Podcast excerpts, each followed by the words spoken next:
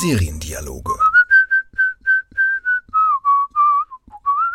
Ein DVDL-Podcast von Ulrike Klode. Herzlich willkommen zum DVDL-Podcast Seriendialoge. Ich bin Ulrike Klode und wir reden hier heute über Lachen. Denn ich habe jemanden eingeladen, der mich intensiv zum Lachen gebracht hat, als ich die Serie geguckt habe. Und zwar ist das äh, Robert Löhr. Er ist Schöpfer und Drehbuchautor der Serie Das Institut. Und ich habe in Vorbereitung auf das Gespräch nochmal zwei Folgen geguckt und habe wieder herzhaft gelacht. Das war ganz großartig. Dankeschön. Und ähm, mit Robert Löhr möchte ich heute darüber sprechen, wie man mit Serien Menschen zum Lachen bringen kann. Hallo, Herr Löhr, schön, dass Sie hier sind. Hallo, danke. Zuerst die Frage, was für ein Comedy-Seriengucker sind denn Sie? Lachen Sie laut, lachen Sie leise oder grinsen Sie nur so vor sich hin? Ich lache in der Regel äh, in mich hinein. Ähm, das wird mir auch von allen anderen immer so ein bisschen vorgeworfen in meinem Freundeskreis, dass ich sehr, sehr innerlich lache und äußerlich immer sehr streng wirke. Es gibt aber natürlich auch die beglückenden Momente, wenn es wirklich schallend aus mir rauskommt, äh, sowohl beim Lesen als auch beim, beim Schauen von Comedy. Und äh, wenn, es, wenn Sie schallend lachen, was muss dann passiert sein? Die Überraschung ist, glaube ich, das entscheidende Moment. Die Überraschung, und ähm, was ich besonders schätze, ist äh, die Situation, wenn man denkt, der Witz ist jetzt zu Ende gemolken, der ist ausgereizt, wenn dann immer noch ein oder zwei äh, Schippen draufgelegt werden, dann habe ich einfach wirklich so eine kindische Freude dabei. Also dieses Weiterdrehen und immer genau, genau, genau. absurder werdend. Immer absurder, noch eine Überraschung und aber immer über den gleichen Witz bedienen auf seine Weise. Und äh, wenn Sie streng gucken, aber dabei in sich hineinlachen, was ist das denn für ein, für ein Lacher oder für ein Auslöser? Na, es, äh, es ist dann wahrscheinlich der intellektuelle Witz oder vielleicht ist es ja auch schon äh, der analytische äh, Verstand in mir, der sagt, oh, das war aber eine gute äh, eine gute Line, die da geschrieben wurde. Obwohl ich nicht laut gelacht habe, kann ich quasi anerkennen, dass das, äh, dass das witzig geschrieben wurde. Vielleicht auch eine Line, die Sie irgendwie mitnehmen oder wo Sie das Konstrukt mitnehmen für Ihre oh, Arbeit? Ja, ja. ja ich klaue sehr viel unter uns. Ich mache mir immer, habe tatsächlich immer so ein, immer so eine, an meinem Smartphone schreibe ich äh, immer mit und bei jeder Folge von irgendwas, die ich gucke, landen dann immer zwei, drei Notizen drauf, die irgendwie mich anregen, äh, eigene Witze daraus zu entwickeln. Das heißt, arbeiten Sie da mit irgendeiner Software, wie Sie das äh, vernünftig? Nee, einfach ein kleiner Notizblock so, okay. und, äh, und dann am Ende eine sehr, sehr große Word-Datei für jedes Projekt, wo ich dann meine Ideen äh, bündle nach, äh, nach Figuren, nach, nach Pointen, nach, nach witzigen Einfällen. Ach, ich dachte, ich hätte jetzt auf einen wahnsinnig. super Tipp für eine App gehofft, wo sie sagen, ja, super, und dann kann ich das da sortieren und Nein. dann finde ich das auf jeden Fall immer wieder, egal welches Projekt ich habe. Ich, ich, bin dankbar für Anregungen. Ansonsten, ich habe, ich hab, äh, arbeite mit, mit der Drehbuchsoftware Final Draft, aber auch da, die hat ja wahnsinnig viele äh, digitale Karteikästen und sowas, die nutze ich alle nicht. Das mhm. ist mir alles noch ein äh, bisschen fremd. Also lieber Notizzettel quasi, ja. virtuelle. Ja, ja. Okay, sehr schön. Und natürlich äh, die Notizen, die ich nachts beim Einschlafen mache, die man am nächsten Morgen ähm, entweder gar nicht entziffern kann oder einfach null witzig findet, aber so am Einschlafen. Noch ist das nicht das, was hat Billy Wilder das nicht mal erzählt? Es, gibt es da nicht Billy diese, Wilder hat alles irgendwann erzählt insofern. Dass er irgendwie vor, kurz vorm Einschlafen irgendwie die perfekte Filmidee hatte, mhm die perfekte romantische Filmidee und das aufschreibt und am nächsten Morgen steht da einfach nur Boy Meets Girl. Ja, halte ich natürlich für ein Gerücht, dass das so passiert ist, aber ja, Urban Legend. ist schön. Ja, ja, genau. Aber es ist sehr schön. Aber Ihnen ja. geht das also auch so, wie Billy ja. Wilder ja. vielleicht gegangen ist. Interessant. Und äh, welche Serien sind das so, wo Sie dann abschreiben oder sich inspirieren lassen? Das sind ja immer, also wie wahrscheinlich alle unserer Generation schauen wir dann Serien so am Stück. Zurzeit ist es, ich, ich hinke immerhin ein bisschen hinterher, weil ich halt Kinder habe und deswegen nicht so viel zum Fernsehen komme. Ähm, zurzeit schaue ich immer noch Modern Family äh, mit meiner Frau und da gibt es immer wahnsinnig, ich eine wahnsinnig gute Serie, die eben aus, aus wahnsinnig wenig, neben nämlich in einer klassischen Familiensitcom einfach das Allermöglichste rausholt. Und mhm. da habe ich, fühle ich mich immer sehr angeregt. Modern Family, okay. Liegt das dann bei Modern Family eher an den Figuren oder die Situationen, in die die Figuren gelangen? Oder? Ja, sowohl als auch. Und das ist ja eigentlich auch schon die Quintessenz der Comedy, die Figuren und die Situationen, in, in, in die sie kommen. Ähm, ich finde, ist halt erstaunlich, gerade bei Modern Family, an einer Sitcom, die wie so viele erfolgreiche einfach so wahnsinnig lang läuft, dass man denkt, man kennt die Figuren einfach in- und auswendig. Es müsste doch jetzt irgendwann mal langweilig werden, dass die immer in die gleichen äh, Bredouillen kommen. Mhm. Aber es wird es irgendwie nicht. Man hat immer wieder von neuem Spaß dran. Mir ist es langweilig geworden, ab Staffel ja? 4. Okay. Interessanterweise. Aha. Weil ich tatsächlich das Gefühl hatte, ich kenne die Figuren jetzt mhm. und mhm. hatte auch das Gefühl, ach, die Situationen kenne ich alle schon, in die ja. die geschickt werden. Ja, ja. Ähm, Wobei, also es ist nicht so, dass ich wirklich aufgehört habe. Ich werde, glaube ich, weiter gucken irgendwann mal, mhm. wenn ich mal Zeit habe. Aber es ist jetzt nicht so, dass ich das Gefühl habe, ich muss jetzt ja, vielleicht braucht man dann äh, zwischendurch mal eine Pause. Das kann sein. Ja, das stimmt. Ja. Aber am Anfang, so die ersten Staffeln, war ich auch begeistert mhm. von den Ideen und auch was, was ich bei Modern Family dann so interessant fand, obwohl das nicht die erste Mockumentary war, die ich geguckt habe, aber wie die, wie die Figuren ja dann aus den Szenen raustreten und das kommentieren ja. und das so herrlich absurd ist, wie sie das kommentieren. Ja, ja, ja, ja das ist, äh, das ist super. Auch, auch diese Kamerablicke, die es ein, zweimal nur in jeder Folge gibt und sowas, ja, diese, diese, die, die, den, den Zuschauer mit rein in diese, in diese Peinlichkeit oder in das Nicht-Verstehen einer, einer Figur, finde ich, finde ich wahnsinnig charmant. Die Gagdichte ist da auch äh, natürlich wie bei vielen äh, amerikanischen Sitcoms unglaublich hoch und normalerweise bin ich immer sehr kritisch bei der Gagdichte, weil ich denke, das ist immer so, wir brauchen die, alle 20 Sekunden muss irgendwie eine Pointe sein. Das, das finde ich nicht gut, weil ich finde, man kann dann auch mal längere, längere Passagen haben ohne Pointe, um dann die nächste Pointe umso mehr krachen zu lassen. Aber Modern Family, finde ich, kriegt sogar sogar hin, dass, dass der Dialog flüssig weiterläuft und man trotzdem alle 20 Sekunden eine Hammerpointe. Mhm, ja, ja, das stimmt. Ähm, ich finde es bei Friends total auffällig, diese, diese mhm. Gagdichte, die Sie gerade angesprochen haben. Und ähm, bei Friends ist es ja auch so, dadurch, dass da Werbepausen drin sind, ich weiß, sind bei Modern Family ist da Werbung drin, normalerweise? Ja. Ist das ist ja, ja eine Network, ne? Ja, das heißt, die müssen ja auch mit diesem starren Korsett arbeiten, was man so in Deutschland ja gar nicht muss. Das mhm, ist ja eigentlich ja. ein Luxus. Ähm, und ich habe mal ein Interview mit Martha, oder heißt sie Martha, äh, mit der Friends-Macherin Kaufmann. Crane, ja. Kaufmann. Martha, genau, Crane und Crane Kaufmann sind, genau, ja. genau, sie heißt, sie heißt Martha Kaufmann. Ähm, die hat ja jetzt Grace und Frankie für Netflix gemacht. Mhm. Und ähm, da habe ich ein Interview mit ihr gehört, da hat sie intensiv darüber erzählt, was für ein Unterschied das ist, äh, Friends zu schreiben oder schreiben zu müssen mit diesem starren Korsett, dieser die quasi minutenweise Vorgabe, wann mhm. ein Witz mhm. kommen muss mhm. und dann halt Grace und Frankie zu haben für Netflix, wo man halt gar kein Korsett ja. hat. Und eben das, was Sie gesagt haben, dass sich Witze dann entwickeln dürfen über längeren ja, Zeitraum und man nicht zwischendurch immer Lacher braucht, sondern eben sich Zeit nehmen kann, um halt einen besonderen Kracher aufzubauen. Ich muss auch sagen, so sehr ich natürlich Friends in meiner, in meiner Adoleszenz auch, auch geliebt und verehrt habe, ähm, die, diese, diese klassischen äh, Multikamera-Sitcoms wie jetzt, äh, keine Ahnung, Big Bang Theory oder sowas, äh, die, die, die ziehen mich nie so rein mhm. wie, die, wie die anderen Single-Camera-Sitcoms. Ähm, weil ich immer dieses Gefühl habe, eben, das, da muss immer noch irgendwie ein, ein, ein Bonmot irgendwo an, je, an, jedem zweiten Satz kleben und das, das entfernt mich auf, auf, auf gewisse Weise von den Figuren. Mhm. Okay. Das heißt, was macht eine gute Comedy für Sie aus? Das ist ja der Stein der Weisen so früh, so früh im Interview kann das nachher nochmal fragen, vielleicht verändert sich die Antwort. Das, das ist eine gute Comedy. Was, was macht eine gute Comedy aus? Es ist wirklich, es ist wirklich eine, wenn ich jetzt was antworte, wirkt das wahrscheinlich wahnsinnig papieren. Das sind eben äh, gute Figuren und, und gute Situationen. Also ähm, das Wichtige für mich ist immer, dass man halt äh, dass man diese Gratwanderung besteht, dass man die, dass die Figuren witziges Potenzial haben, aber nicht lächerlich sind, mhm. dass man immer noch mhm. mit ihnen identifizieren kann sich, dass die Situationen ähnlich eben auch äh, Situationen sind, die jetzt nicht vollkommen absurd sind, äh, sondern, sondern nachvollziehbar. Gerade das, das deutsche, deutsche Film und Fernsehen hat immer so ein, hat immer so einen Hang oldschool-mäßig zu so ganz absurden Situationen, wo man denkt, das kann einfach nie passieren. Also diese klassische Szene, keine Ahnung, ich verschütte den Kaffee im Schoß des Mannes und dann mache ich den sauber und aber von außen durchs Fenster sieht es aus, als würde ich dem gerade einblasen. Also diese Witze, die einfach, die es schon seit den 80ern oder seit den 70ern wahrscheinlich gibt, die ich einfach nie, nie witzig fand und so. Und das hat das, da, da, da verbiegt sich der deutsche Film immer so wahnsinnig um solche Pseudopointen herzustellen, das, das, das finde ich halt ätzend. Also wie gesagt, es muss halt wirklich so sein, dass ich das Gefühl habe, dass das hätte wirklich so stattfinden können. Das heißt, die Anknüpfung zum realen Leben muss da sein?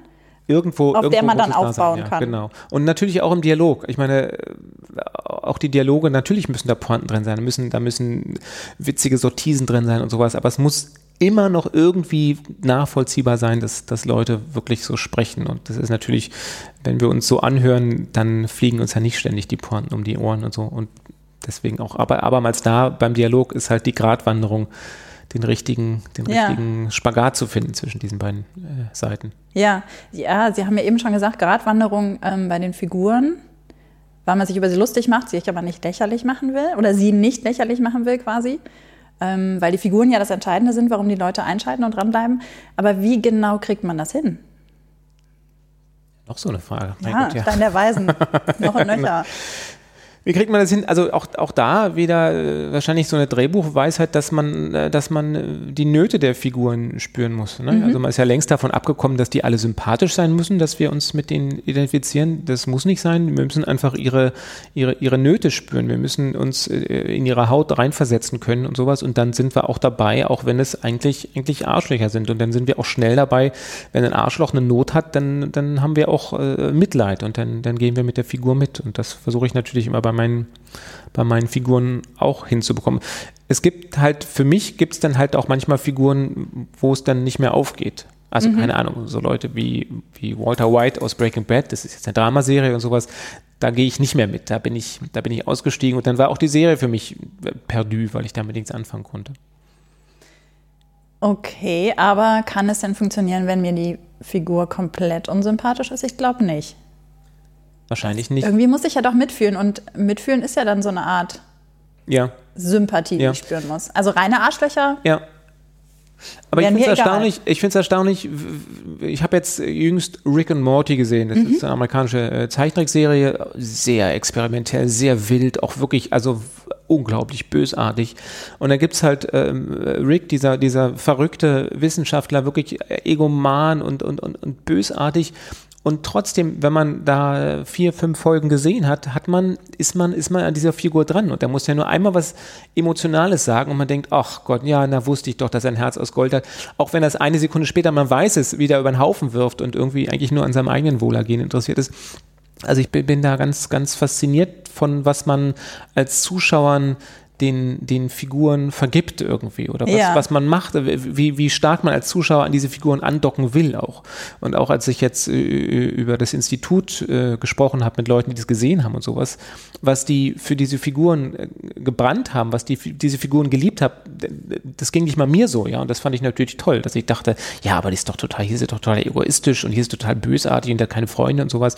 Aber das war denen egal. Die waren da, die haben die sehr schnell in ihr Herz geschlossen. Äh, also zuerst zu Rick und Morty. Bei mir funktioniert Rick und Morty, weil ich mit Morty mitfühle. Also das ist ja der Neffe, der ja, von, äh, ja. nicht der Neffe, der Enkel, mhm. der Enkel von, von Rick, der mhm. von ihm ja gnadenlos ausgenutzt ja. wird. Das heißt, äh, das ist eher die für mich sympathische Figur. Ja, ja aber trotzdem aber, auch Rick, äh, wie gesagt. Genau, Rick, wenn, wenn, er dann mal emotional wird, dann, ist es, dann wird es interessant, aber es ist gar nicht die Figur, wegen der ich äh, gucke. Interessant, mhm. ja. Und äh, dann zu den Figuren bei Das Institut, da ist ja keiner ein reines Arschloch. Also zumindest ja, so, nicht, aber diese so stalinistische Bibliothekarin, äh, die ist einfach, also die hat, die hat eigentlich nichts, die hat nichts, nichts liebenswertes an sich. Also die versucht auch nicht, nicht liebenswert zu sein, kein bisschen. Aber dann sehen wir halt, was sie da für so ein, für so ein Ostpaket mit sich, mit sich rumschleppt, ja, dass sie halt der DDR nachtrauert und sich um ihr Land betrogen, äh, beraubt fühlt. Und in dem Moment docken wir irgendwie an die Figur an und genau, denken, okay, und das macht sie dann eben sympathisch. Ja. Also das ist so, und und das spürt man, obwohl es sie ja gar nicht versucht, liebenswert zu sein. Aber das geht ja gar nicht darum, ob die Figuren versuchen, liebenswert zu sein oder ob da doch was in ihnen ist, was man als Zuschauer relativ früh entdeckt. Ja. Ähm, und die Bibliothekarin, da hatte ich sehr früh dieses Gefühl, ach ja, die Arme. Und dann muss sie mhm. jetzt auch noch unter diesen ganzen Westlern und wird ständig ja. gemobbt und keine ja, Ahnung was. Also die hatte sehr früh ja, bei mir toll. so, also, so eine Sympathiebonus. Ja, ja, Obwohl ja, sie ist äh, sehr gemein zu allen anderen. Ja. Genau, also Figuren, Gratwanderung, da waren wir. Ich muss gerade nochmal äh, zurückkommen, Rick und Morty. Ein wichtiger Punkt finde ich immer wieder, da kommen auch, ähm, gibt es einige Beispiele für, ist ja Fremdschämen bei der Comedy. Mhm. Ähm, und im Vorgespräch hatten Sie auch gesagt, dass Extras ähm, von Ricky Gervais ein, eine für Sie wichtige Serie ist. Mhm. Ähm, und da funktioniert ja sehr viel über Fremdschämen. Mhm. Alles, was Ricky Gervais macht, ist ja über Fremdschämen, ja. egal welche Figur. ja, ja, ähm, und äh, für mich funktioniert Fremdschämen nicht so gut. Mhm. Ich bin da nicht so, das ist nicht so mein Humor. Ähm, aber was macht das für Sie? Aber ist, ist nicht jeder Humor irgendwie, äh, äh, hat er nicht mit Fremdschämen zu tun? Also ist, oder also okay, wenn ich eine Torte ins Gesicht bekomme, ist es vielleicht nicht so sehr, nicht so sehr Fremdschämen und so, aber ich habe immer das Gefühl, alles, alles läuft immer so ein bisschen auf dieses, oder zumindest der Humor unserer Zeit, habe ich das Gefühl, mhm. ist immer so ein bisschen Leute, Leute in Verlegenheit zu bringen. mh, Leute in Verlegenheit zu bringen und dann schämt man sich für sie? Oder fühlt man nicht eher mit? Also dieses Fremdschämen, was ich jetzt meinte, ist für Stimmt. mich eher so, die Leute werden in Verlegenheit gebracht oder bringen sich eher selber in Verlegenheit. Das ist eher so das Ding. Und man schämt sich für sie.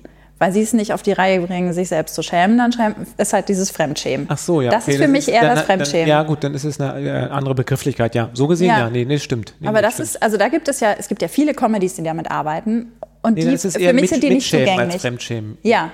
Oder aber auch, auch mitschämen. Auch wenn jemand in, ähm, sich selbst in Verlegenheit bringt, was total Dummes macht, ähm, dann möchte ich mich nicht mitschämen ständig. Ich, also für mich funktioniert Humor nicht darüber, dass ich mich ständig für die Person oder Mhm. die Figur, die ich sehe, schämen muss. Ähm, aber bei Ihnen ist das ja oft mal anders. Also wenn Sie Extras, also ich habe in Extras reingeguckt Ja. dann als Vorbereitung und habe zwei Folgen gesehen und äh, manche Sachen finde ich super, andere Sachen oh, ist für mich gar nichts. Ja. So, aber das wusste ich ja, weil ich Ricky Gervais halt kenne. Ich Ja. kenne seinen Humor. Ich weiß, dass das halt nicht die Art von Comedy ist, die ich liebe. Ähm, Ja, Ricky Gervais ist, glaube ich, ein sehr existenzialistischer, nihilistischer Typ irgendwie. Und deswegen ist das wahrscheinlich die, die Endstufe des, des finsteren Humors, auf, auf die sein Werk dahin hinsteuert. Nee, es ist, ähm, äh, wahrscheinlich ist es nicht alles nur Fremdschämen oder Mitschämen oder was auch immer, aber es ist, glaube ich, das, was auch, was, was bei mir am meisten, meisten funktioniert. Und auch da wieder zurück zu, zu Modern Family. Oder um mal ein deutsches Beispiel auch zu nennen, ähm, Eichwald, MDB, ähm, die fantastische äh, Serie äh, vom ZDF Neo, ähm, wo halt auch immer wieder man diese Hauptfigur, diese, die, diese untaugliche, schwammige Hauptfigur begleitet und äh, sieht, wie sie vom, vom, vom politischen Alltag Berlins gedemütigt wird und so und dabei bleibt. Ja, und man sich vorstellt, dass die seit 30 Jahren gedemütigt, Ja, gedemütigt ja, wird, ne? ja. Dass das ganze Leben schon so. Seit 30 aussieht. Jahren kriegt der Pimmel aufs Wahlplakat gemalt, die in seine Richtung, äh, in seine Richtung gehen und ähm, Ja. trotzdem weiter. Und seit 30 Jahren äh, nimmt er jeden Fettnapf mit und wird immer beschimpft von seinen Vorsitzenden und keine Ahnung was. Ja, aber da, ähm, vielleicht ist das, vielleicht ist das genau der Grad des Mitschämens, äh, der für mich funktioniert. Weil da, auch wenn das natürlich eine Figur ist, die sich ständig selbst in Verlegenheit bringt und die sich eigentlich für alles schämen müsste, was sie tut, ist das jetzt nicht für mich overdone. Also es ist nicht zu viel, das Ganze, Mhm. Ja, ja. sondern es funktioniert trotzdem. Vielleicht kommt okay. es wirklich auf die Gratwanderung an. Ja, es gibt auch tatsächlich, ich habe jetzt äh, nichts parat, ähm, es gibt auch Formate, die quasi das äh, Ricky Gervais äh, Level noch überschreiten und wo ich dann, wo ich einfach schier nicht mehr zugucken kann, wo ich es nicht mehr ertrage. Mhm. Also es gibt auch da wieder, Stichwort Gratwanderung, auch da gibt's gibt's für mich ein zu viel, wo es, Ja, es nicht mehr, nicht mehr witzig ist, sondern einfach nur noch schmerzhaft. ich überlege jetzt gerade, ob mir da was einfällt. Also mir ging es bei The Office so, tatsächlich. Wobei das ja auch Ricky Gervais ist. Ja, ja, The Office stimmt. Das hat auch so einen ein Realismus und auch äh, bleibt so lange nach dem, nach dem schmerzhaften Ereignis noch bei den Figuren immer. Ja. ja also man wird nicht, man kriegt nicht weggeblendet oder man kriegt einen schönen Abbinder mit, mit einem Jazzrhythmus hinterlegt, ja, sondern man bleibt drauf und, und sieht, wie sie weiter ach, leiden an der Situation. Ja. Ja, und das ist ja noch äh, brutaler als Stromberg. Und Stromberg war mir schon zu viel. Ja. Ähm, ja, das ist vielleicht so. Aber mir fällt jetzt gerade tatsächlich kein anderes Beispiel ein, wo Fremdschämen noch über das hinausgetrieben wird, was Ricky Gervais so macht. Ähm, aber es ist offenbar ein wichtiger Punkt. Also Ja. das ist, äh, Ich meine auch Jerks mit, mit ähm, äh, Oh, Christian Ullmann und, und Valiadim macht das ja auch, ist ja auch quasi das, die Serie zum, zum Fremdschämen. ja, da ist sehr viel Fremdschämen dabei, das stimmt, ähm, bei den Figuren. Ja, ich überlege jetzt gerade, ob mir ähm, Comedies einfallen, wo es überhaupt keinen Mitschämen-Effekt gibt. Kann das funktionieren? Mir, mir fällt jetzt gerade spontan nichts ein, aber Mach Show. Gute Frage, ja. naja, über Kermit wird sich doch da auch nicht lustig gemacht. Stimmt. Aber kann es funktionieren oder sind das dann halt ähm, keine Lauthals-Lach-Comedies, sondern dann halt eher was, was jetzt so in Richtung Dramedy geht, dass Geschichten erzählt werden, die manchmal amüsant sind? Könnte sein, ne? Bin ich überfragt. Also wenn man sich jetzt, keine Ahnung, Transparent anguckt, was ja als Dramedy fungiert, da gibt es ja gar nicht so viel zum Lachen und die Figuren werden auch, also die Figuren werden ganz selten der Lächerlichkeit preisgegeben. Ähm, ja, vielleicht ist das der entscheidende Unterschied dann. Interessant. Müsste man mal weiter beobachten. Finden Sie es dann eigentlich schwierig, fürs Lachen zu schreiben? Nee, ich mache das natürlich total gerne, weil ich das, ähm, das ist wie so ein bisschen, man hat so einen, so einen Zauberkasten und äh, oder einen Chemiebaukasten besser gesagt und hat da die verschiedenen Ingredienzen und baut die zusammen und man hat halt irgendwie, ein, man hat eine Situation, man hat Figuren und muss die irgendwie zusammenbringen und dann, äh, äh also Natürlich ist äh, die Dialogschiene, glaube ich, immer noch ein bisschen leichter, durch Dialog irgendwie Witz zu erzeugen. Die, die hohe Kunst ist es einfach, diesen situativen ähm, Humor herzustellen. Aber ich habe da natürlich total Spaß dran, in, äh, einfach jetzt mir, äh, wenn ich das Exposé habe, dann das in einzelne Szenen aufzubrechen und zu gucken, okay, wie kann ich das, das meiste aus dieser Szene äh, rausholen, wie kann ich die Pointe so setzen, dass sie am, am richtigen Punkt sitzt, wie, wie, kann ich sie richtig abnehmen. Auch, auch ganz wichtig, welche Pointen schmeiße ich wieder raus, weil sie so so Schmunzler sind. Und ich glaube, das ist so eins der größten Probleme der deutschen Comedy gewesen, gerade jetzt so in den letzten, also Anfang der 2000er oder den 90ern sowieso, dass man halt wirklich jeden, jeden Schmunzler reingeschrieben hat, die halt auf dem Papier so halb witzig sind und aber im, im Fernsehen gar nicht mehr. Und die hört man dann so äh, hört man denn so mit als Zuschauer und die kriegen, geben so einen komödiantischen Grundton, der aber verhindert, dass man den Figuren nahe kommt, aber auch gar keinen Lacher erzeugt. Und ich glaube, das hat, das hat vieles verdorben irgendwie. Das auch das wieder, was ich vorhin sagte, dass man jetzt nicht wirklich jede, jede 20 äh, Sekunden eine Pointe setzen muss, mhm. sondern lieber die, die man setzt, dann, dann versucht richtig zu setzen. Mhm. Und das ist dann natürlich, dann geht es weiter. Ähm, da bin ich sehr hinterher auch äh, dann äh, in Sachen Schauspiel und, und Regie, dass man natürlich diese Pointen aber dann auch nicht so zelebriert. Das ist auch mhm. Ich will jetzt nicht alles wieder auf die Deutschen schieben und sowas, aber das war ja früher auch immer so ein deutsches Ding, was glücklicherweise, ich fand Stromberg war da ein Meilenstein, was da einfach aufgehoben wurde, dass man die Pointen wegspielt, dass, dass der Zuschauer die schon erkennen wird äh, und wenn nicht, dann eben nicht aber dass man nicht jede Pointe irgendwie mit einem, mit einem, mit einem Basslauf beendet oder mit einem Blick in die Kamera. Ich habe neulich irgendwas Altes gesehen, ich weiß aber nicht mehr, was das war. Irgend so einen deutschen Comedy-Klassiker. Und ich war überrascht, wie sehr die Pointe übertrieben wurde, beziehungsweise dann überzogen wurde. Also mhm. so, damit es auch der letzte Zuschauer gerafft hat, ja. nach dem Motto. Wurde, es noch mal, wurde dreimal blöd in die Kamera geguckt oder so. Ja. Ähm, da dachte ich mir, fand man das früher mal witzig mhm. oder dachten die Macher nur, dass es witzig ist? Schwierig. Ja, Müsste man nochmal zurückgehen, ob man das Ja, ne? Also es ist überhaupt interessant, ob sich das verändert hat. Wie, wie Humor altert, ist natürlich, ich meine, generell, wie, wie Film altert. Also was man ja heute an, an, an Schnitten und Entwicklungen und Ellipsen hinnimmt, was man früher gedacht hat, oh Gott, jetzt hätte wahrscheinlich jemand von 1960 hätte diesen Film, hätte danach einen epileptischen Anfall ja. bekommen. Ähm, aber Humor halt genauso, wo man denkt, da, da gibt's, äh, hat jetzt so viel Paradigmenwechsel hinter sich, der Humor, dass der jetzt ein ganz anderer ist. Und natürlich gibt es so zeitlose, zeitlose Beispiele, finde ich, wie, keine Ahnung, Charlie Chaplin oder, oder Monty Python oder sowas, die funktionieren natürlich immer noch. Aber es gibt halt auch manche Sachen, die einfach ganz, ganz schlecht gealtert sind und ähm, ja, nicht mehr zu genießen. Ja, ne? Komisch. Und ich finde, Heinz Erhardt funktioniert auch immer noch. Ja? Ja. Also das finde das find ich auch immer noch. Aber das ist auch, das ist dann auch äh, viel Geschmackssache. Genau, ist es eigentlich schwierig, ähm, lustig zu schreiben, wenn man weiß, dass äh, es so unterschiedliche Humorgeschmäcker gibt? Naja, ich äh, nehme da ein bisschen den Druck raus für mich, weil ich einfach meinen eigenen Humorgeschmack bediene. Mhm. Und ähm, ich mache es halt so, wie ich es wie ich's gern hätte oder wie ich es wie am besten kann.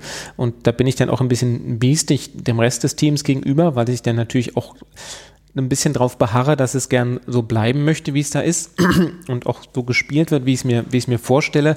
Und ähm, manchmal gibt es dann Angebote von, von Darstellern, äh, keine Ahnung, kann ich hier in diesen Dialog nicht noch eine Spitze auf Angela Merkel einbauen? Und dann denke ich, nee, das ist, ähm, also das passt jetzt da nicht rein oder das passt nicht zu der Figur oder es ist nicht, es ist nicht der Ton des, trifft nicht den Ton des Humors. Da hoffe ich immer, dass ich das tatsächlich halbwegs objektiv betrachten kann und nicht einfach nur meine eigenen Pointen verteidige und alles andere irgendwie wegbeiße. Ähm, ich habe ein sehr äh, offenes Ohr dafür, gerade bei Leseproben, wenn da irgendwie Anregungen sind oder sowas, äh, wie man Sachen besser formuliert, wie man irgendwie Witze noch einbindet und sowas. Aber ich glaube schon, es muss also es muss humormäßig müssen irgendwie, muss, muss Regie, äh, Darsteller und, und Buch müssen alle an einem Strang mhm. ziehen. Es gibt ja verschiedene Arten des Humors und man kann aber nicht die eine Figur mit den Augen rollen lassen nach einer Pointe und die andere irgendwie äh, ganz, ganz flaches Gesicht halten lassen. Das, das verbindet sich nicht. Das heißt, Sie gehen einfach im Grunde davon aus, das, was ich witzig finde, da finden sich auch genug andere Leute, die das witzig finden. Das ist so. schrecklich, oder? Ja, aber es funktioniert klingt, ja. Das klingt schrecklich. Aber Humor ist ja was, was man nicht messen kann. Also das ist ja, ja ganz schwierig. Genau. Ähm, ich habe auch das Gefühl, wahrscheinlich stimmt es nicht mal, aber ich habe das Gefühl, so es gibt so es gibt so eine Form von Drama, aber es gibt irgendwie 50 Formen von Humor. Ja. Und ähm, das, das macht es halt so schwierig, das macht es halt auch spannend in der Kollaboration mit, beim Film halt, dass man mit so vielen anderen Gewerken zusammenarbeitet. Auch so eine Sache zum Beispiel die Ausstattung, ne? dass am Anfang ich der Ausstattung so ein bisschen austreiben musste, witzige Props irgendwie reinzustellen. Hier, das könnte doch hier, die ist eine ganz komische Palme, die können wir doch noch in, ins Foyer stellen und sowas. Ich so, aber über eine komische Palme lacht keiner. Die komische Palme, die irritiert den Zuschauer, der ist, der will wissen, wo er ist, der will dann über die Situation äh, lachen, der will nicht über, der wird auch nicht über die komische Palme lachen. Und das sind halt so, das sind halt so Sachen, äh, da muss man, da muss man höllisch aufpassen. Ja, da muss man dann auch genau von Anfang an wissen, was man will. Ja. Also das ist, glaube ich, äh, auch eine Art von Disziplin, dass man sich dann nicht ablenken lässt. Ja klar, aber man arbeitet Sachen. ja als, also wenn man, wenn ich so eine Serie, da arbeite ich ja seit, seit Jahren dann dran und an den Figuren und sowas und da hat sich einfach äh, so ein, ein Weg rauskristallisiert mhm. und so und da ist dann, der ist dann, der ist dann schon sehr fix und ähm, da weiß ich dann auch immer aus der Pistole geschossen, was ich will und was ich nicht will. Ich bin eben jetzt erstmal nur der Drehbuchautor, ich bin jetzt nicht der Regisseur oder der mhm. Produzent und sowas, aber ich versuche natürlich da so viel wie möglich auch ähm, mal Einfluss zu nehmen. Und dankenswerterweise ist mir das auch äh, gegönnt worden beim Institut. Und äh, wenn Sie dann die Dialoge schreiben, also Sie sagen, es, ist, es macht Ihnen großen Spaß, wenn das Exposé mhm. steht, sich dann die Dialoge zu überlegen. Das heißt, nach dem Exposé kommt bei Ihnen, kommen bei Ihnen direkte Dialoge? Wenn wir jetzt in Ihre Werkstatt nee, also ich, gucken? Nee, nach dem Exposé schreibe ich dann nochmal quasi ein Treatment, mhm. wo ich dann jede Szene nochmal aufdrösel und auch schon die besten Lacher, die ich so denke, die drin sein könnten, da reinschreibe und dann kommt, dann kommt einfach das Drehbuchschreiben. Wobei das Drehbuchschreiben wirklich der, der schönste von allen Arbeitsschritten ist, weil man äh, in der Regel dann vorher gute, gründliche Arbeit geleistet hat und einfach nur noch dann rechts und links die, die Pilze einsammeln muss. Ähm, ich äh, spiele auch hin und wieder Theater, also ich schreibe auch Stücke selbst und spiele auch selbst und ich glaube, das hat ein bisschen geholfen, auch die Dialoge so ein bisschen fluffig äh, zu halten, weil ich eben von der Bühnenerfahrung sehr direkt weiß, was funktioniert und was mhm. nicht funktioniert und wie schnell so ein Lacher absaufen kann oder wie schnell man einfach zu viel, zu viel labert und zu wenig, zu wenig lacht. Und äh, das versuche ich natürlich, also indem ich mir die Dialoge auch mitunter eben laut vorspreche, auch da das Beste rauszuholen. Und eine neue, neue Entwicklung, ähm, die, die, sicherlich auch, also die eigentlich, eigentlich hat die Woody Allen schon erfunden, finde ich, ist ganz wichtig, dass man versucht, äh, umgangssprachlich äh, zu bleiben. Mhm. Ja? Also dass man äh, den, den Sprachduktus kopiert, den die Wirklichkeit hat, nämlich dass man stottert, dass man sich ständig unterbricht, weil man weiß, was der andere sagen will und so. Ne? Und ähm, äh, diese klassischen früheren Sitcoms, wo jeder den anderen immer ausreden lässt und, und keiner je durcheinander spricht und so, ich finde, das können wir jetzt mal ein bisschen hinter uns lassen und das, das finde ich eben schön, dass wir da dass wir da mit den entsprechenden Darstellern auch so ein bisschen ähm, so einen realistischen Dialogsituation herstellen können. Ja, ich überlege, ich bin jetzt gerade noch bei dem, was Sie sagten, dadurch, dass Sie Theaterstücke schreiben und selbst ein bisschen Theater spielen, dass Sie mh, hm, Erfahrung gesammelt haben, wie das Publikum reagiert. Das heißt, im Grunde kommt es beim Comedy-Schreiben auch darauf an, dass man eben ziemlich viel Erfahrung gemacht hat in dem Bereich. Also würden Sie das, was Sie jetzt schreiben, hätten Sie das vor 15 Jahren schon schreiben können? Ähm, ich glaube nicht, ehrlich gesagt. Ich, ähm, ich, ich denke auch immer zurück, also nicht nur komödiantisch, sondern auch dramatisch denke ich immer, das, was ich vor 10, 15 Jahren gemacht habe, ist, ist totaler Dreck und dass das überhaupt umgesetzt wurde, ist, ist, ist ein Phänomen. Ähm, auch da kann es natürlich ein bisschen daran liegen, dass quasi natürlich Komödie altert, dass damals mhm. andere Sachen witziger waren und sowas. Aber ich glaube natürlich klar, dass man, dass man besser wird, je länger man ähm, je länger man arbeitet und ich glaube einfach, das hängt, ich glaube, man wird einfach selbstkritischer. Man, mhm. man, man feilt länger, man arbeitet länger an den Dingern. Wie oft feilen Sie an so einem Satz? Also in der Regel äh, nicht so viel tatsächlich. In der Regel, also wenn, klar werden noch, äh, wenn noch ähm, die Drehbücher, da gibt es dann, keine Ahnung, fünf, sechs Fassungen schon noch, nicht? Also äh, gerade nach der Leseprobe mit den Darstellern, mhm. das finde ich immer ganz wichtig, wenn man plötzlich merkt, oh, das klingt ja alles, das würde niemand so sagen oder das kann man verkürzen oder da kann man irgendwie, das kann man noch witziger gestalten. Aber ansonsten, viele Dialoge kommen von der ersten Fassung direkt auf die, auf die Leinwand dann, ja. Das heißt, während Sie die Dialoge schreiben, stellen Sie sich die Figuren ganz konkret vor. Also so, als würde, würden Sie mit mehreren Mündern quasi sprechen beim Schreiben. Ich glaube schon, ja. Es ist natürlich dann der Glücksfall, gerade bei der Serie, wenn man Figuren schon besser kennt, dass die dann eben selbst sprechen, dass man das nicht mehr nicht mehr so, also man muss sich nicht mehr Gedanken machen, wie könnte der denn jetzt was ausdrücken und sowas. Hin und wieder muss man natürlich schon darauf aufpassen, dass die nicht alle klingen wie man selbst immer noch mhm. oder dass sie eben dass sie innerhalb der, dass sie andere Satzstrukturen, andere, anderes Vokabular haben und sowas, aber das, das funktioniert eigentlich ganz gut. Wie gesagt, Dialogschreiben ist, finde ich, das beglückendste von allen. Ja. Und haben Sie dann so eine Art Spickzettel? Also, oder haben Sie an der Wand hängen die Figurenbeschreibung, damit Sie da immer mal. Nee, der, nein, die, der hat man ja in Fleisch und Blut. Das Ach, sieht ja wie, Entschuldigung. wie anverwandt. Da muss man nicht angeguckt. Nee, wie sieht der denn nochmal aus? Nee, nee, das, das, das ist schon, das ist äh, ja. einem übergegangen. Also, ich habe das bisher noch nie gemacht. Mhm. Aber ich würde mir vermutlich so als Gedankenstütze tatsächlich große Plakate an die Wand hängen und mhm. da stehen die wichtigsten Charaktereigenschaften jeder Figur drauf. Oder so Catchphrases von denen oder so. Aber interessant.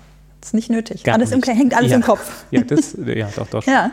Natürlich ist es auch schön, wenn man eben äh, nicht Einzelstücke hat, sondern Serie und man kennt eben die, äh, man kennt den Drehort, man kann sich das, man kann sich da in die einzelnen Räume reindenken und sowas. Und klar, man hat die Schauspieler dann vor Ort, äh, im Kopf meine ich, äh, die man gecastet hat. Das hilft natürlich. Das heißt, Dialogschreiben ist idealerweise nach dem Casting für Sie? Nee, bei uns war es, äh, in dem Fall hat es schon vorher quasi. Wir hatten schon vorher einige Bücher, mhm. haben dann aber nach dem Casting äh, weitergearbeitet mhm. an weiteren Büchern. Und war das dann einfacher, weil Sie sich die Schauspieler direkt vorstellen konnten? Nö, ich glaube, weil ich die Figuren, ähm, die, die, die, haben ziemlich genau das getroffen, was ich mir vorgestellt okay. habe. Dann doch. Ah, das war gut. Ähm, plus, äh, das, ich glaube, das, das Positive daran ist, dass man sich diese, dass die Figuren, die man sich so erdenkt, in, in dem Fall meiner Serie, waren halt doch sehr Typen irgendwie. Und wenn man, mhm. wo ein Schauspieler reinkommt, werden es eben Menschen. Und das, das hilft natürlich weiter, dass, mhm. man, dass man nicht so Typen-Comedy macht. Ne? Sie haben eben gesagt, dass der Unterschied zwischen Serie und Film ja ist, dass, dass man eben bei der Serie die Figuren dann noch besser kennt, weil mhm. man sich noch viel länger mit ihnen beschäftigt.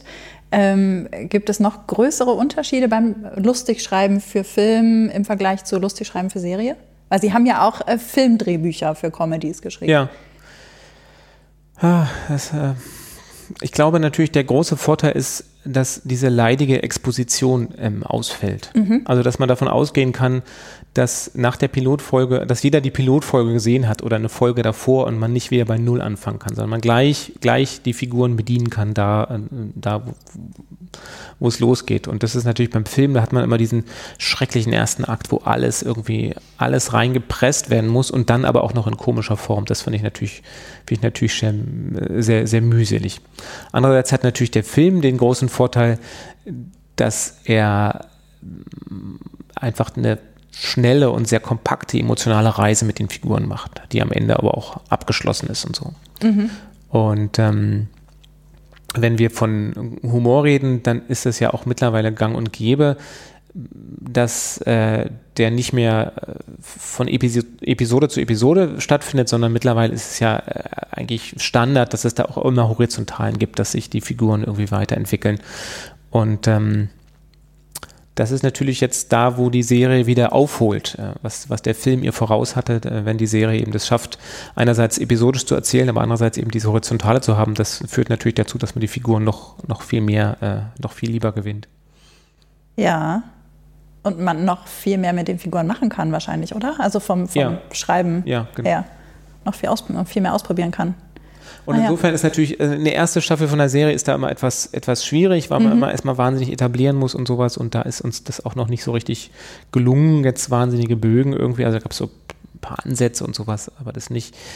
Und insofern ist natürlich, wie, wie so viele sagen, glaube ich, äh, Serien werden erst ab der zweiten Staffel so richtig, richtig gut irgendwie. ja, beziehungsweise die zweite Staffel zeigt, ob es eine gute Serie ist. Also oder, es gibt ja so, ganz ja. viele Serien, die mhm. äh, ganz abrutschen in der zweiten mhm. Staffel, wo man merkt, die Idee hat nur für die erste Staffel gereicht.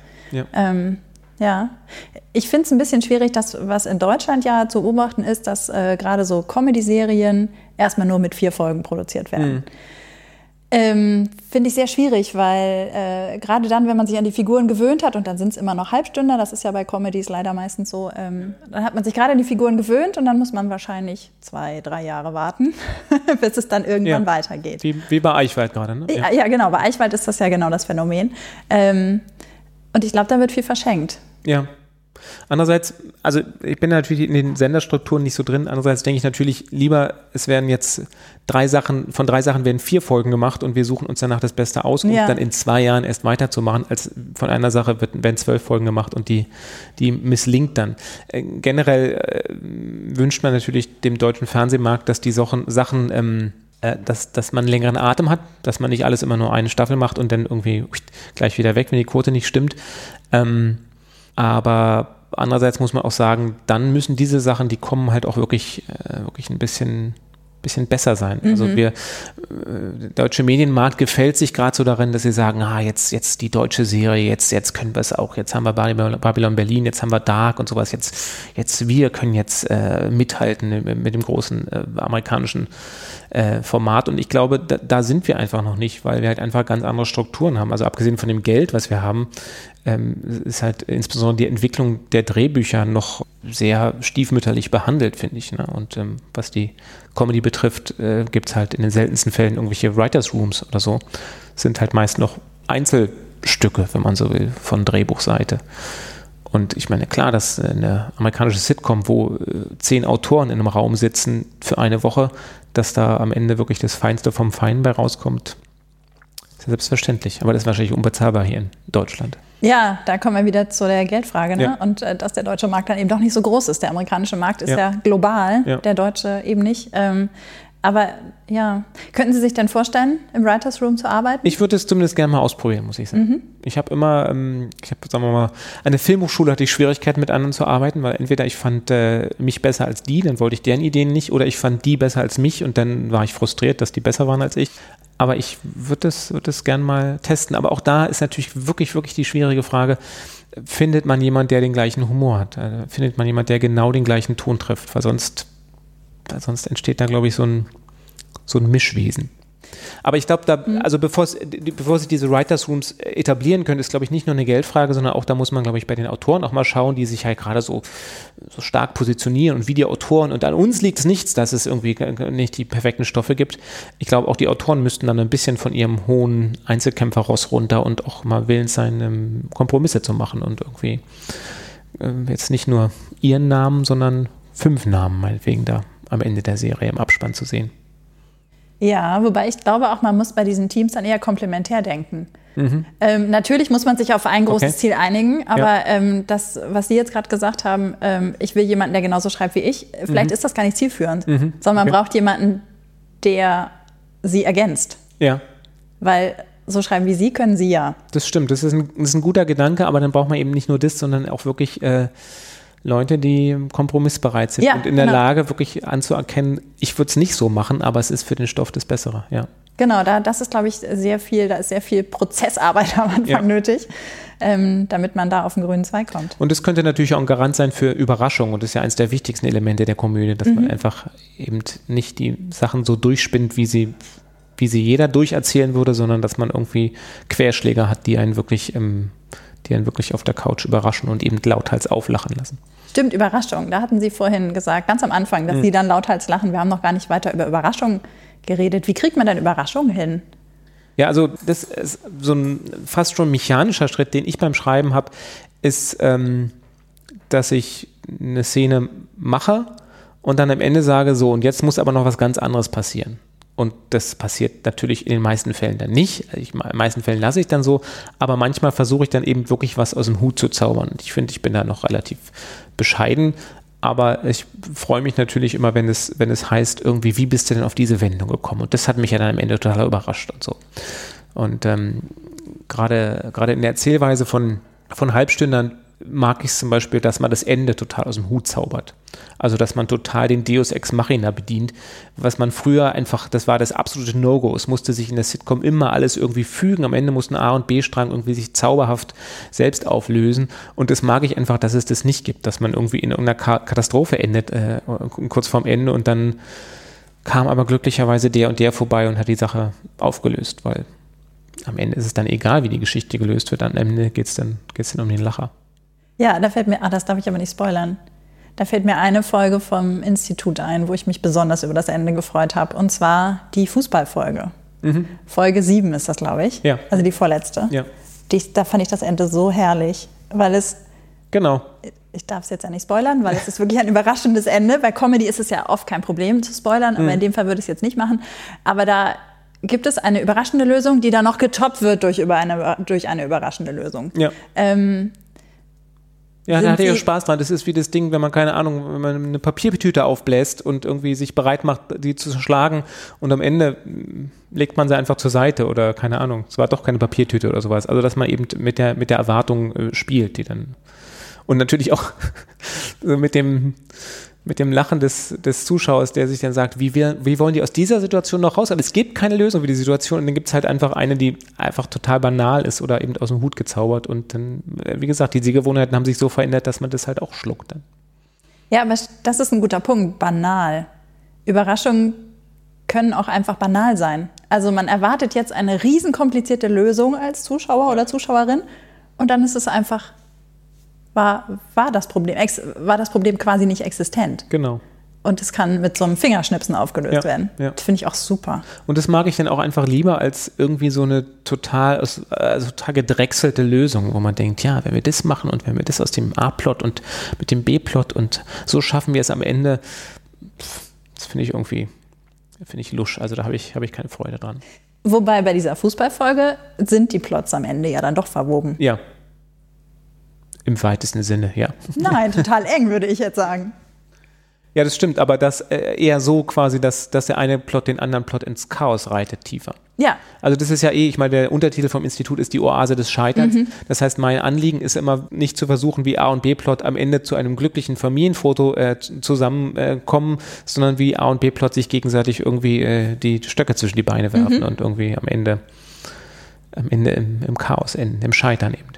Das heißt, bei den Notizen, die Sie sich machen, wenn Sie Serien gucken, sind nicht nur irgendwie One-Liner, die Sie aufschreiben, sondern auch mal äh, Situationslösungen, die Sie für herrlich absurd halten?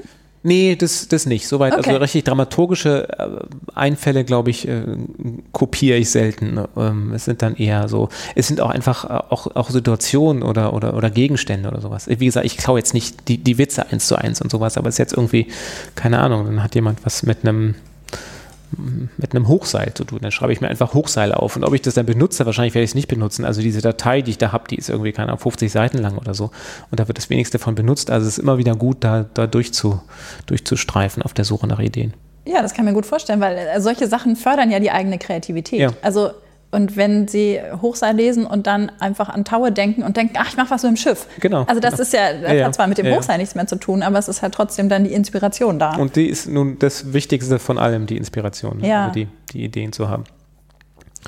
Wobei man jetzt äh, bei meiner Serie, die spielt glücklicherweise nicht in Deutschland. Das heißt, ich muss nicht die üblichen deutschen Probleme behandeln, sondern ich kann da ein bisschen, ich habe so ein bisschen den Exoten-Bonus, was, was, die- was, die, äh, was die Storyfindung betrifft. Und das, das hat mir sehr geholfen da. Das heißt, ähm, so eine Serie wie Modern Family ist schwieriger, weil das Situationen Finde ich sind, die tausendmal erzählt wurden und auch die jeder kennt. Ja, d- deswegen wundere ich Modern Family so aus. Meine, manche können es vielleicht ein bisschen bieder finden oder, oder vorhersehbar und sowas.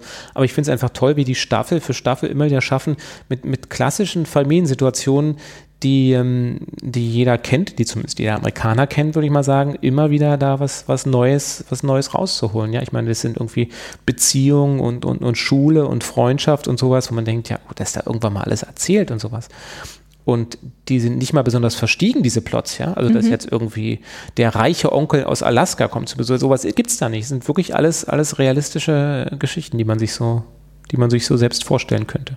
Und die dann aber immer noch weitergetrieben werden. Ja, genau, die In, in sich dann immer auf, eine absurde. Ja. auf absurde Weise äh, quasi ähm, ja, weitergetrieben werden und am Ende auch absurd aufgelöst werden und so, aber die Grundkonstellation ist immer irgendwie ganz, ganz simpel.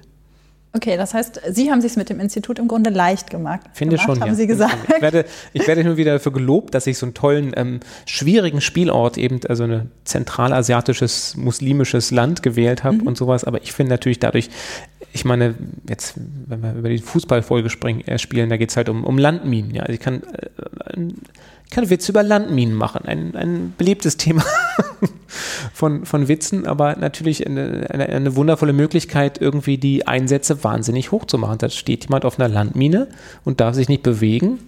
Das ist schon mal eine sehr schmerzhafte und sehr komische Situation. Ja, und daraus ergeben sich Situationen, mit denen noch nie ein Zuschauer oder ganz, ganz wenige Zuschauer jemals konfrontiert Ja. waren. Also selbst in anderen Serien nicht. Ja. Ähm, wobei man ja derzeit davon ausgehen kann, dass die Leute so viel gucken, dass sie halt jede Situation schon mal Ja, gesehen haben ja. und man sich was Neues einfallen lassen muss. Ja. Mir wurde auch gleich, ähm, äh, mir wurde auch gleich äh, quasi gesagt, dass ich ein anderes Format äh, kopiert hätte mit dem Institut, was ich gar nicht kannte. Also offensichtlich gibt es. Welches äh, denn? The Ambassadors. Das ist so ein britischer ich gar nicht. Vierteiler oder Dreiteiler. Okay. von einem Komiker-Duo Mitchell und Webb. Und das spielte also britische, britische Botschafter auch in einem zentralasiatischen ähm, korrupten Ölförderstaat. Und das habe ich mir angeguckt, auch sehr schön, aber es hat tatsächlich nichts damit zu tun, was ich mir gedacht habe bei meiner Serie. Ja, das ist, das ist immer so ein bisschen äh, schwierig. Also äh, ich als der, diejenige, die über Serien schreibt, habe dann auch immer, denke immer, ach, das ist ja jetzt ähnlich wie das und ähnlich wie das. Und dann stellt sich raus, äh, zu der Zeit gab es, als die Idee geboren Ja. ist, gab es diese, dieses amerikanische Vorbild noch nicht, weil in Deutschland die Mühlen einfach viel langsamer Ja. gemahlen haben, ähm, ist das amerikanische Vorbild Ja. in Anführungszeichen schon lange auf dem Markt, während die deutsche Variante dann erst so langsam fertig wird. Ähm, ja, aber das ist halt einfach so, dadurch, Ja. dass der Markt so globalisiert ist, das ist ja auch schön. Also dann kann man sich eben auch inspirieren lassen. Ja, ja. Naja, und dadurch, dass die Serie handelt von dem Goethe-Institut, das ist einfach was Urdeutsches. Also das Goethe-Institut ist einfach die, die, die Krone der nationalen Kulturinstitute. Nicht mal das British Council kommt da irgendwie ran. Also das ist einfach, das ist ein urdeutscher Stoff und ähm, deswegen für mich auch so ein Glücksgriff.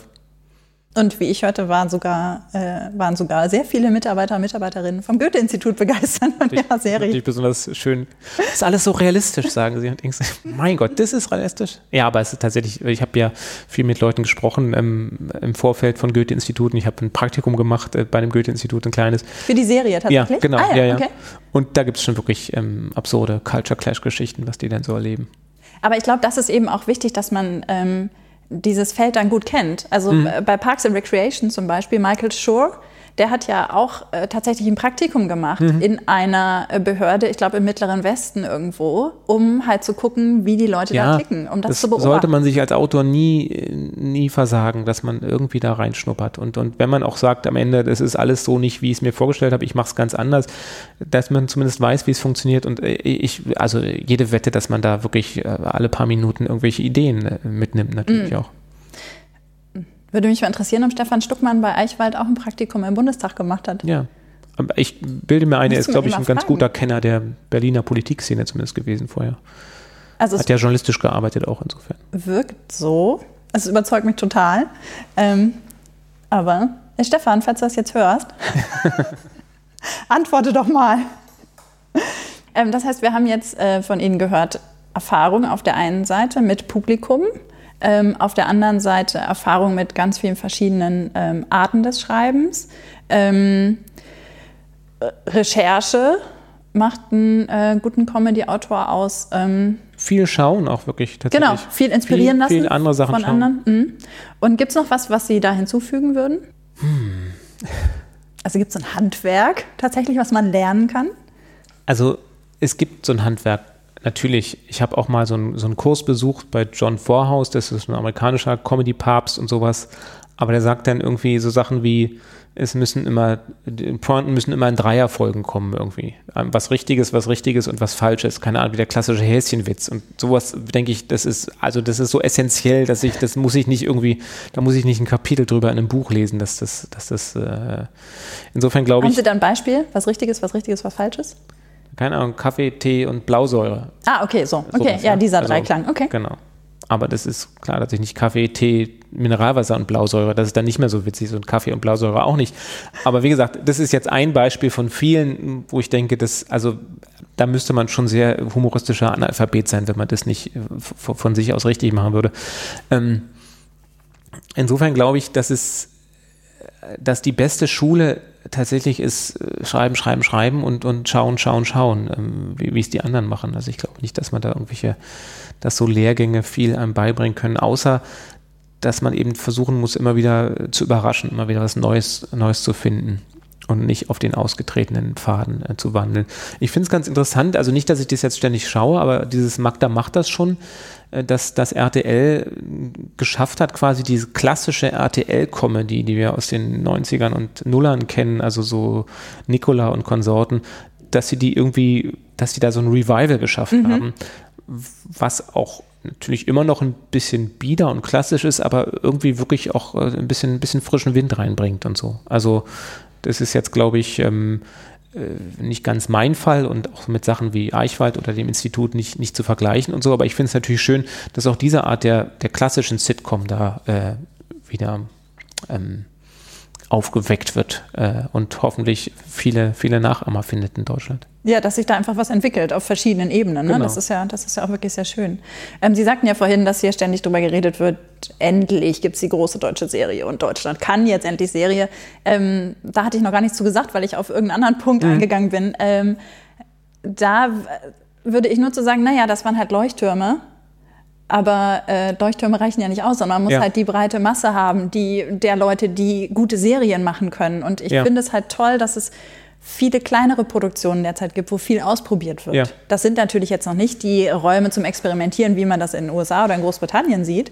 Aber trotzdem sieht man, dass es da eben Möglichkeiten gibt und dass es Leute gibt, die andere Ideen haben und die Sachen auch mal anders schreiben. Mhm. Und ähm, ich finde es halt dann wichtig, deswegen glaube ich schon, dass es so eine Art äh, dass es so eine Art äh, Handwerk dann doch nötig ist, äh, dass diese Leute das dann auch vermitteln. Mhm. Dass die halt erklären, das habe ich so und so gemacht und das habe ich so und so gemacht aus mhm. den und den Gründen, damit andere Menschen, die das gerne auch können wollen, sich davon was abgucken können und nicht nur, indem sie es im Fernsehen sehen, ja. sondern eben auch erklärt bekommen, warum es so gemacht wurde. Ja, ganz wichtig. Also gerade das Gefühl, ähm, bei, jedem, äh, bei jedem deutschen Schreiben habe ich immer das Gefühl, das sind alles Dialoge, die hast du, die hast du nie so gehört in der Wirklichkeit. Das sind einfach Fernsehdialoge. Mhm. Du hast also so viel ferngesehen, dass du diesen Fernsehdialog in deinen eigenen Dialog äh, übernimmst, ohne dass du denkst, Leute sprechen so, aber keiner spricht so.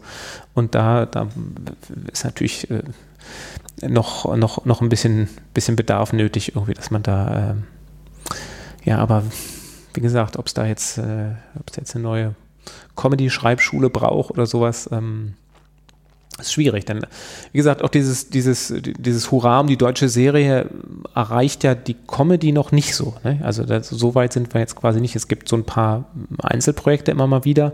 Also eben wie, wie Stromberg oder wie den Tatortreiniger und sowas. Aber das sind ja immer so, so alle fünf Jahre kommt dann mal was irgendwie. Und das, der, der richtig große deutsche auch der große deutsche Comedy-Wurf, der ein großes Publikum auch erreicht, ähm, der, ist, der, der bleibt noch aus.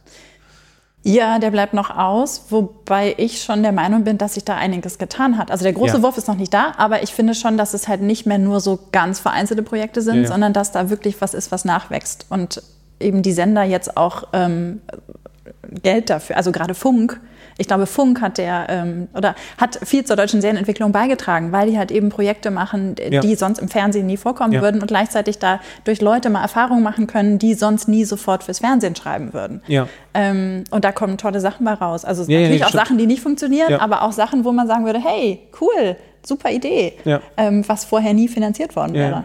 Ähm, das finde ich schon schön. Ja, ich hatte ja auch eine eigene Funkserie und die hatten natürlich auch den, den Ansatz, äh, erfreulicherweise irgendwie, lass uns uns so machen, wie es im Fernsehen nicht passiert. Ne? Mhm. Diese, Netflix-Credo irgendwie. Und das ist natürlich schön, ne? weil es nicht immer gut ist, wenn man es so macht, wie es nicht im Fernsehen ist. Aber äh, es ist einfach äh, oft, oft überraschend und man, man kann da ein bisschen schneller, kleiner und schmutziger arbeiten und sowas. Und generell, was du vorhin gesagt hast, dass man ja leider immer noch die 30 Minuten bieten möchte. Ich mhm. wünsche mir, dass auch das eines Tages aufgebrochen wird wird. Ist aufgebrochen worden durch HBO. Und zwar Succession. Ähm, es ist ähm, die Satire auf eine Familie, die ein Medienimperium leitet. Also Rupert Murdoch lässt mhm. grüßen mhm. im Grunde.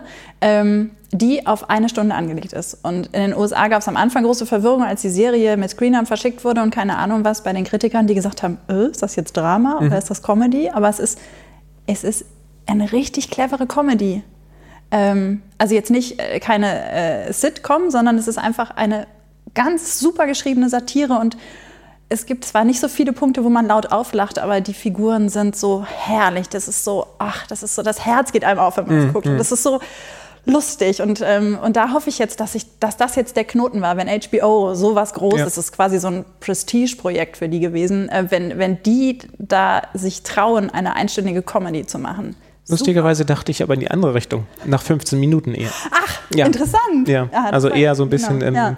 quasi YouTube angepasster irgendwie, dass ich das Gefühl habe, ähm, das um 30 Minuten und äh, ich glaube, mhm. meine Serie sind, glaube ich, nur auch nur 25 oder 26 Minuten. Das ist einfach äh, fast schon ein bisschen ausgewälzt für manche Sachen. Also es ist, äh, da wünsche ich mir eben das 15-Minuten-Format, wo man so eine kleine schmutzige Idee hat und die einmal durchexerziert ohne B-Plot und das, äh, das, das reicht mir dann schon. Meinetwegen zwei hintereinander, um diesen Slot wieder bedienen ja. zu können und so. Aber das finde ich. Äh, das, das ist quasi, das ist ja dann eher so sogar sketch, sketchartig. Also es interessiert mich ein bisschen an äh, Life, Life in Pieces, was ja auch äh, eine äh, Familiencomedy ist, die in jeder Folge vier Szenen aus der Großfamilie erzählen. Mhm. Vier Szenen, die miteinander, äh, voneinander, nicht immer voneinander unabhängig sind, aber ganz oft. Ja. Und die dann auch unterbrochen werden, weil die Szene dann wieder die nächste Anekdote dann wieder einen neuen Namen hat oder so. Das ist ja dann im Grunde das. Nur, dass man es einzeln veröffentlichen ja, Also quasi. Äh, von wegen, man kann in 15 Minuten nur Sketche erzählen. Also eigentlich kann man da schon ganz schön was erzählen. Also das Tempo ist ja mittlerweile, also wir kommen immer wieder auf, oder ich komme immer wieder auf Modern Family zurück, wenn man sich bedenkt, die haben vier, mitunter fünf Plots in mhm. 22 Minuten. Und man hat nicht das Gefühl, das sind 22 Minuten gewesen, wenn man denkt, das, das war eine Dreiviertelstunde, die ich gerade gesehen habe. Stimmt, das ist ein Wahnsinn. Und ist, die ja. haben das so verknappt, die haben so, so flotte Schnitte, so flotte Dialoge und sowas, dass ich das Gefühl habe, dass man in 15 Minuten echt eine Menge erzählen kann irgendwie. Ja, und das geht ja dann in Richtung tatsächlich Webserie. Ja. Da gibt es ja auch einige Beispiele, die als, also in den USA, die als Webserie gestartet sind, mhm. in kleinen Paketen ja. und jetzt dann doch immer eine halbe Stunde füllen müssen, weil sie halt ja. jetzt irgendwie im Fernsehprogramm sind. Ja, Aber ja, ja, das ist interessant. Ja, das ist die Not der Amerikaner natürlich, dass die, oder der, der, der klassischen Networks, dass die immer diese Werbepausen noch mhm. haben und sowas. Aber also hier, wo das man zumindest beim öffentlich-rechtlichen nicht hat, da könnte man, finde ich, auch mal was so in die Richtung wagen. Also Familie Braun war ja so ein Beispiel. Genau, Familie Braun ist ein, ist ein sehr gutes Beispiel. Ja, ja, ich jetzt, war jetzt nicht meine, meine liebste Lieblingsserie irgendwie, war mir fast ein bisschen zu, bisschen zu simpel gestrickt, aber, aber ein gutes Beispiel, was die Länge betrifft, ja. Ja, ja.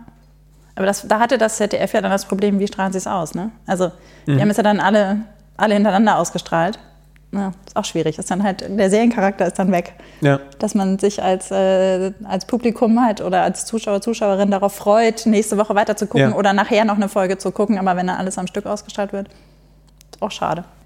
Ähm, Sie haben vorhin schon mal äh, angesprochen, dass es für Sie wichtig ist, dass das, was Sie geschrieben haben, Wort für Wort umgesetzt wird. Ja. In den USA gibt es ja seit langer Zeit auch eine große Improv. Ähm, Tradition. Es gibt Serien oder Folgen, die komplett improvisiert sind, also Curb Your Enthusiasm zum Beispiel, die Larry David Serie, ähm, wo die Folgen komplett aus Improvisation bestehen. Aber dann gibt es halt auch, ähm, keine Ahnung, wieder Parks and Recreation als Beispiel, wo bestimmte Szenen improvisiert werden. Also wo die Schauspieler äh, Stichworte bekommen, mhm. sie kennen natürlich ihre Figur und wissen, worauf sie hinauslaufen soll und dann werden verschiedene Takes gedreht in verschiedenen Varianten. Ähm, ist das was für Sie? Ja, also das, das, das reine Improv äh, habe ich noch nicht ausprobiert quasi. Also da wäre ich als Schreiber ja eher da äh, für da quasi Situationen zu schaffen und so. Mhm. Ich finde, es gibt da aber sehr gute Beispiele, auch ähm, also der Instituts, einer von meinen beiden Institutsregisseuren, Lutz Heineking, hat es ja gemacht mit, mit Endlich Deutsch und der hat jetzt die Serie Andere Eltern für, für TNT gerade ähm, abgedreht. Ähm, das finde ich sehr schön, wenn man die begabten Schauspieler hat, die sowas, sowas auch leisten können. Aber ich glaube, für mich ist es dann eher das äh, Wort für Wortartige, ähm, was dann die Schauspieler eben äh, so umsetzen müssen, als würde es fast improvisiert klingen. Es muss ja immer auf lebens lebensecht klingen.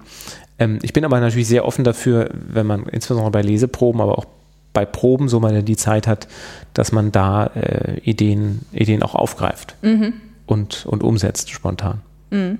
Aber ich glaube, auch da, wie beim Schreiben, auch da sind die Amerikaner natürlich, ähm, haben mehr die Möglichkeiten zu sagen, wir drehen die Szene jetzt keine Ahnung, fünf verschiedene Male. Wenn man sich jetzt zum Beispiel letztens die Outtakes mir angeguckt von Community, dieser amerikanischen Serie, und da siehst du einfach eine Szene, die wurde zehnmal gedreht, immer mit einem unterschiedlichen Dialog oder auch mit nur verschiedenen äh, Färbungen des Dialogs und hat man sich fürs Beste entschieden. Das ist natürlich toll, wenn man diese, diese Möglichkeiten hat. Ja, das ist Luxus, das stimmt. Ja. Ja. ja. Aber ja, Community lebt eben auch von von, von Szenen, die dann ins immer Absurdere getrieben werden. Das ist ja auch eine Dan Harmon-Serie, genau ja. wie Rick and Morty, die. Sie vorhin ja schon mal angesprochen haben. Ähm, ja, und da die Outtakes muss ich mir mal angucken, das finde ich interessant. Um zu gucken, wie sich der Gag dann entwickelt und was ja. dann im Endeffekt da drin landet. Ich wusste gar nicht, dass, wusste gar nicht, dass man die angucken kann. Schön. Ich bin großer Fan von Community. Ja, ja, wobei ähm, es ist natürlich, Sie sagten dann, als Autor ist man dann nur noch dazu da, um die Szenen zu schaffen, aber ähm, bei Community ist das ja ganz extrem wichtig. Also diese, diese Szenen oder, oder diese Konstellationen, in die die Figuren reingeschmissen werden und wo dann eben auch improvisiert wird. Hm. Aber die sind ja das, das, was so super witzig ist bei dieser Serie. Ja. Das heißt, das ist schon, glaube ich, äh, sehr anspruchsvoll. Aber trotzdem nichts für Sie. Nee, also gerne, wenn, wenn, sich, die, wenn sich die Gelegenheit so. dazu bietet. So. Also das, nee, doch, ich möchte es nicht kategorisch ausschließen. Ja. Ich weiß nur, dass ich halt irgendwie, oder meine Stärke sehe ich halt ein bisschen eben in den, in den gefeilten Dialogen, die dann mhm. idealerweise eben nicht gefeilt aussehen, sondern relativ lebensecht. Ja. Naja, man muss dann natürlich auch ähm, die entsprechenden Schauspieler haben, die das auch gelernt haben. Genau. Also nicht das Schauspielern gelernt haben, sondern das Improvisieren gelernt ja. haben. Ich glaube, das ist auch sehr, sehr ist, schwierig. Es ist natürlich ein spannendes Thema nochmal für sich, eben nicht nur komisches Schreiben, sondern auch komische Regie. Mhm. Und eben auch komisches Schauspiel. Ne? Also wie komisch muss ich spielen? Ich bin natürlich da, äh, schätze den britischeren Stil oder wenn man so will, was ja auch bei Stromberg sehr gut kopiert wurde, eben einfach so lebensecht wie möglich zu spielen. Und ähm, dann, dann wird sich die Komik schon von alleine geben. Die ergibt sich nicht durch Dieter Krebs äh, Flaschenglasbrillen oder lustige Perücke. Ja, oder diese Zähne, die Zähne. Die, die Zähne. Eigentlich, eigentlich, müsste man die, die Brillen und die Zähne mal wieder rausholen und gucken, wie die so. müsste Klimbim wieder neu auflegen. Mal gucken, wie das funktioniert. Oh nein, Klimbim, das war so schlimm. Ja, da reden wir gerade über einen sehr deutschen Humor. Ja, weil ähm, ja auch, ja ich habe auch in den 80ern, ich habe ich hab Dieter Hallervorden rauf und runter mit, ah, ich habe die geliebt, die Filme, ja. Ah. Und jetzt guckt man hinten, irgendwann laufen die mal zwischendurch und man denkt, man findet die schon wieder lustig, weil die so, weil die so dann weil sie so sind, schlecht ja, wirken. weil die so, ja. also dieses ja, ich habe neulich auch einen Dieter Hallervorden gesehen und dachte mir, fand ich das lustig, weil ich damals ein Kind war? Oder hat sich der Humor tatsächlich entwickelt? Hm, egal. Ja, weiß ich, ich weiß nicht. noch, ich war bei Dieter Hallervorden, Alles im Eimer hieß der Film und ich ging aus diesem Film raus und ich dachte, ich habe den besten Film der Weltgeschichte gesehen. Wirklich, ich, war, ich dachte, wie kann man so witzig sein? Hm. Hat nicht so lange gehalten mit der Weltgeschichte. Ja, das heißt, ähm, was ist jetzt ein bisschen schwierig, hat sich vielleicht unser Humor internationalisiert, ja, weil wir so viel Fall. Amerikanisches und Britisches gucken? Auf jeden Fall. Ja. Das glaube ich schon. Also ich, ich, ich erinnere mich auch noch, äh, als so die, die, die ersten zögerlichen Vorstöße waren, auch mal andere europäische äh, Humorformate, als den Sachen aus, aus, aus England rüberkamen. Aus Frankreich kam irgendwie Le Frog Show, das waren so komische Französische. Man dachte, aha, so lacht der Franzose. ähm, es war alles irgendwie fremd, aber, aber, aber interessant und so. Und ich glaube natürlich, so, so skeptisch ich gegenüber diesem Siegeszug der angloamerikanischen Kultur bin, die bringt einfach tolle Sachen hervor. Ja, also wenn man sich äh, als, als quasi als Speerspitze Disney anguckt und, und diese Pixar-Filme, da gibt es einfach nichts mehr zu meckern. Die sind einfach in jeder Hinsicht, jeder Hinsicht perfekt. Und ähm, das, das äh, ist natürlich, das hat sich, hat das deutsche Publikum, glaube ich, auch kritischer gemacht dann. Insbesondere gegenüber den heimischen Formaten, weil mhm. ich denke, okay, der normale Zuschauer sieht ja nicht, die hatten mehr Autoren und die hatten zehnmal so viel Geld, die sehen nur, das machen die Amerikaner und das machen die Deutschen und da müssen wir uns halt schon, schon strecken, um da, um da mitzuhalten. Den großen Vorteil, den wir halt haben, ist einfach, dass wir deutsche Geschichten erzählen können. Also mhm. Stichwort Goethe-Institut, es würde nie ein Amerikaner eine Geschichte über ein Goethe-Institut machen, weil es es einfach nicht gibt. Ja, ja klar. Ja, oder Bundestag, genau. Genau, ja. genau. Ja. Weil den Bundestag, der würde halt in äh, in Amerika wäre es dann eben, ähm, äh, House of Cards oder, oder West Wing oder Ja, aber es funktioniert ganz anders, ne? Ja, also da sind die Mechanismen natürlich, andere. Ähm, deswegen ist es dann doch wieder sehr deutsch. Genau, der, aber, der Bundestag ist einfach vollkommen unglamourös und, und ungesättigt und, und, und langweilig und das, das bedient Eichwald perfekt. Ja, ja. Aber das ist ja dann auch interessant natürlich, fällt mir jetzt gerade erst auf. Nicht allein dadurch internationalisiert es sich, weil äh, das deutsche Publikum so viel Amerikanisches und Britisches guckt, sondern natürlich auch, weil sie dadurch beeinflusst werden. Ja. Das ist ja total logisch. Aber Ja, jetzt gerade, wenn genau. die sagen, ich lasse mich stark inspirieren durch Ja. amerikanische, Ja. britische Produktionen, dann fließt das natürlich automatisch dann in das, was sie schreiben, mit ein. Und ähm, es sind dann halt zwar deutsche Geschichten, die erzählt werden, aber eben mit äh, Pointen, die Das so stimmt, im deutschen Humor stimmt. wahrscheinlich gar nicht verankert werden. Wie der Zuschauer quasi weitergebildet wird, so werden natürlich auch die, die, die Macher äh, weitergebildet. Und die ganz große Angst, dass das jetzt alles ausstirbt, äh, die deutsche Kultur ist ja auch, ähm, glücklicherweise hat sich das ja bislang nicht bewahrheitet und ist, ähm, keine Ahnung, ist ja auch in der, in der Popmusik oder sowas, da haben ja die deutschen Sänger nach wie vor großen Erfolg, weil es eben offensichtlich auch Bedarf gibt, die Sachen auf Deutsch zu hören oder die deutschen Themen in Anführungszeichen behandelt zu wissen. Ja, genau. Deutsche Themen sind dann eben der Punkt bei den Serien. Ja. Das sieht man dann ja. Ja, wobei das macht es dann natürlich für, für die Comedy sowieso, aber macht es ja dann schwierig, das äh, ins Ausland zu verkaufen. Ja. Ähm, äh, gut, bei, bei äh, Dry Drama funktioniert das halt, wie man bei Babylon Berlin sieht oder auch bei Vier Blocks, das ist ja, Ja. auch sehr gut verkauft. Ähm, aber bei Comedy ist es halt dann echt schwierig. Deutsche Ja. Geschichten, deutsche Ich meine, das ist natürlich auch der. Stempel, mit dem wir leben müssen. Ich erinnere mich an die South Park-Folge, wo irgendwie die deutsche, deutsche Comedy-Diktatur irgendwie über, über Amerika kommt und ähm, das, die erzählen immer ganz schreckliche Witze die ganze Zeit, ganz schreckliche deutsche Witze. Und ich glaube tatsächlich, also bis, bis Comedy aus Deutschland ein Exportschlager wird, da wird noch viel Wasser den, den Rhein runterfließen. Ich hoffe, ich hoffe, ich erlebe es aber eins. Ich kann es mir schon vorstellen, dass es das, dass es das gibt. Also ich meine, ich kann mir schon vorstellen, dass irgendwann mal eine Idee ähm, gut genug ist, dass sie zumindest kopiert wird in irgendeiner Weise. Bei den Filmen gibt es es ja mitunter schon, dass, dass deutsche Filmideen kopiert wurden. Ja, und das, gut, Serien, die wurden dann nicht, gab es keine Remakes, sondern die werden dann halt direkt in den Markt verkauft Ja. und ähm, synchronisiert, ja. Ja, stimmt. Ja, das ist äh, interessant zu beobachten, wie lange das tatsächlich dauert, bis eine Comedy dann mal zumindest ein Remake kriegt in den USA. Ja. Ja, ja, gut. Ich meine, äh, auch, auch viele, viele deutsche Formate laufen ja jetzt auch bei Netflix und sowas. Also das ist natürlich schon spannend, was da durch die neuen Player, wie es so schön heißt, Ja. da an, an, an Bewegung entsteht.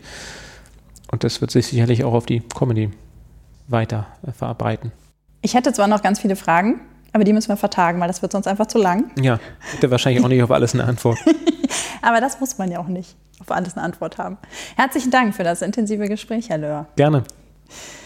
Und die ganzen Serien, über die wir hier als Beispiele gesprochen haben, werde ich natürlich dann auch in den Shownotes auflisten. Und ähm, vielleicht finde ich ja noch die Outtakes von Community, die werde ich dann auch noch dazu listen, die ich mir vorher selber angucken werde. Nächste Woche geht es hier ums Casting und worauf es ankommt, damit man die passende Besetzung findet. Bis dahin, frohes Gucken.